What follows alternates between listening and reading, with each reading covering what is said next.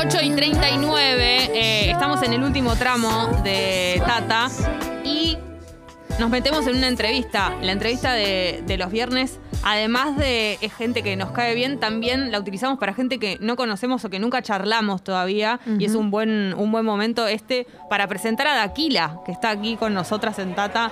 Bienvenida, buen día. Y lo primero que tengo para decirte es que nosotras nos sentimos unas acá con el barbijo, todas señoras, y ella está impecable a las 9 y 40 de la mañana, hermosísima.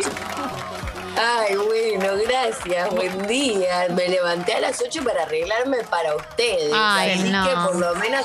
No, no, podés sentirte señora, todo, pero decís, sos una señora que tiene una, una chica que se arregla para ella, ¿eh? Porque Sí. yo me arreglé para ustedes. Sos la primera entrevistada. Primero presentamos a Akira, que es música, es trapera. Tal vez te defino como trapera, pues siento que es un género que algunos dicen sí, no. Está bien, está, bien. perfecto. Bueno, sí, sí. música dentro del mundo del trap, del freestyle. de- eh, y eh, queremos decir que sos la primera entrevistada. Primero, que se despierta tan temprano para llegar tan entera a Sí. esta entrevista. Y segundo, diosa. eh, a la mayoría de los artistas, las artistas, no hay que estigmatizar, ¿no? Pero a la mayoría de los y las artistas que entrevistamos o no quieren salir hasta ahora o salen medio de la cama. Una Me- cosa. Medio croti, medio croti croti. Sí. Ajá. No, a mí me encanta arreglarme. Es más, te digo, me iba a ir a lo de mi maquillador en Palermo para arreglarme. Ay, me iba a ir a las seis y media de la mañana. No, te amo. Hermosísima. Eh, ¿Dónde vivís, Daquila, vos? Gracias. En Vicente López. Vicente López, bien. ¿Sos de ahí? ¿Siempre Ajá. fuiste ahí? ¿Ahora estás viviendo ahí? No, siempre fui de Tigre y ahora estoy viviendo acá. Bien. Estás de estreno, eso es lo, lo primero que vamos a, de lo primero que vamos a hablar. Ayer estrenaste Bipolar. Eh, ¿Cómo lo estás viviendo? ¿Cómo se vive el estreno de una canción? La estamos escuchando de fondo, Bipolar. Ahí está. Eh, te noto muy Muy feliz. feliz. Sí, contanos cómo fue. Estoy muy feliz. eh, fue, empezó eh, por mi nuevo product que yo hacía ocho meses no saco música, a ver si habrán visto, no sé. Sí. Eh, y hacía ocho meses que también no tenía productor eh, por temas laborales, contratos, a lo Paulo Londra, pero, pero no, tan, no se hizo público, pero fue la misma situación que es algo que nos pasa a muchos y a casi todos los artistas.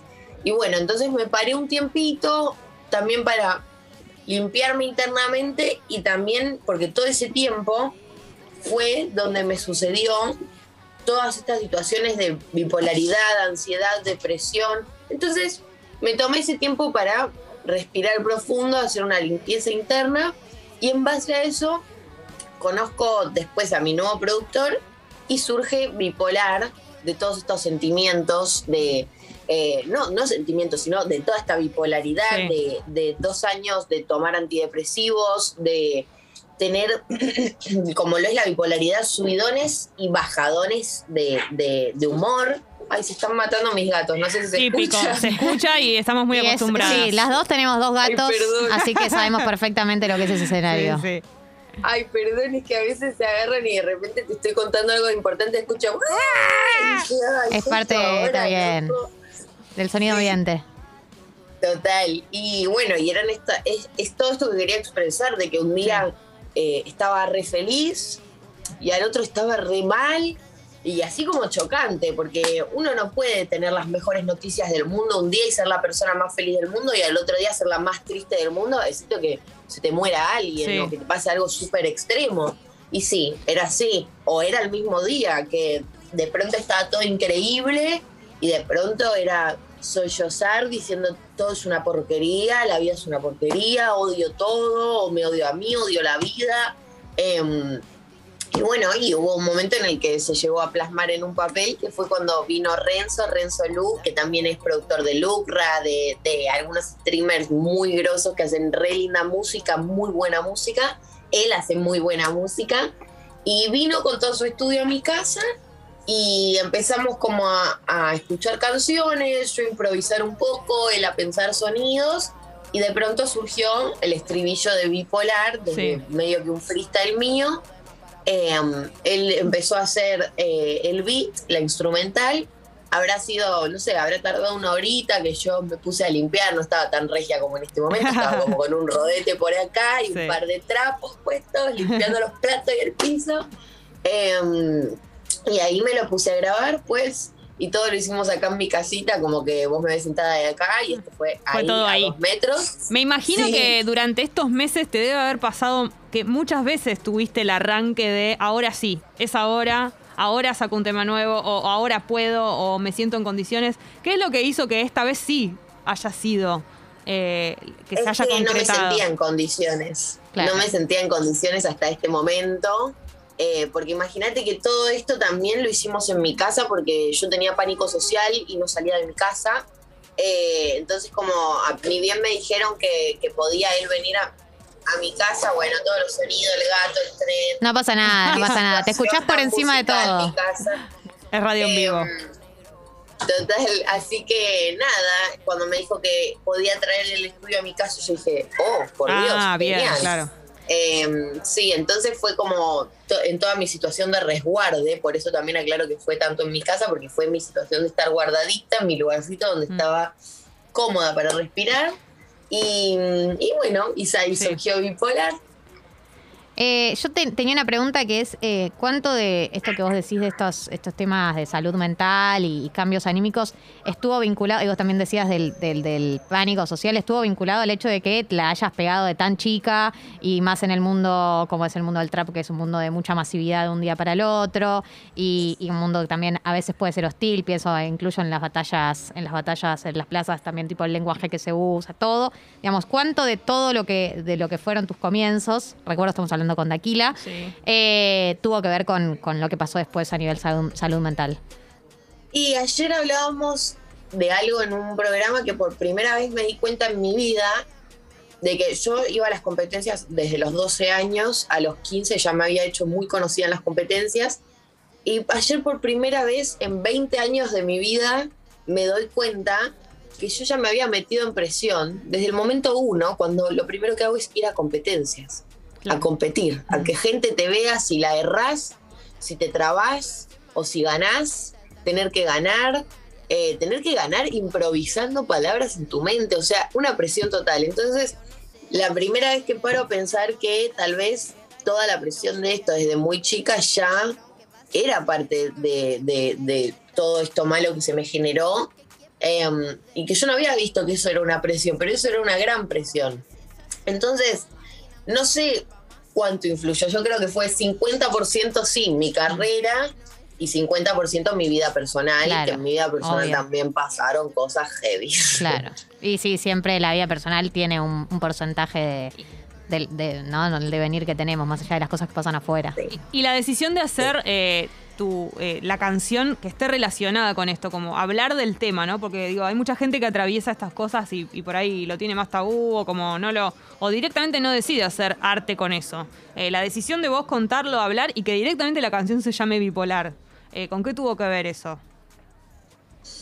La verdad es que yo no soy muy pudorosa a la hora de escribir canciones y contar lo que me pasa y, y mostrarlo al mundo. De hecho, también lo, lo he contado en redes sin hacerlo en canciones. Mm. Así que nada, y el hecho de que se llamara así fue más por, por lo que decía la letra, Sí. que el nombre siempre lo baso en la letra. Y la letra fue en base a lo que me venía pasando. Es como concreto, muy concreto y directo, como te- se te debe haber acercado incluso también mucha gente cuando vos contaste esto eh, y, y mucha gente muy joven también.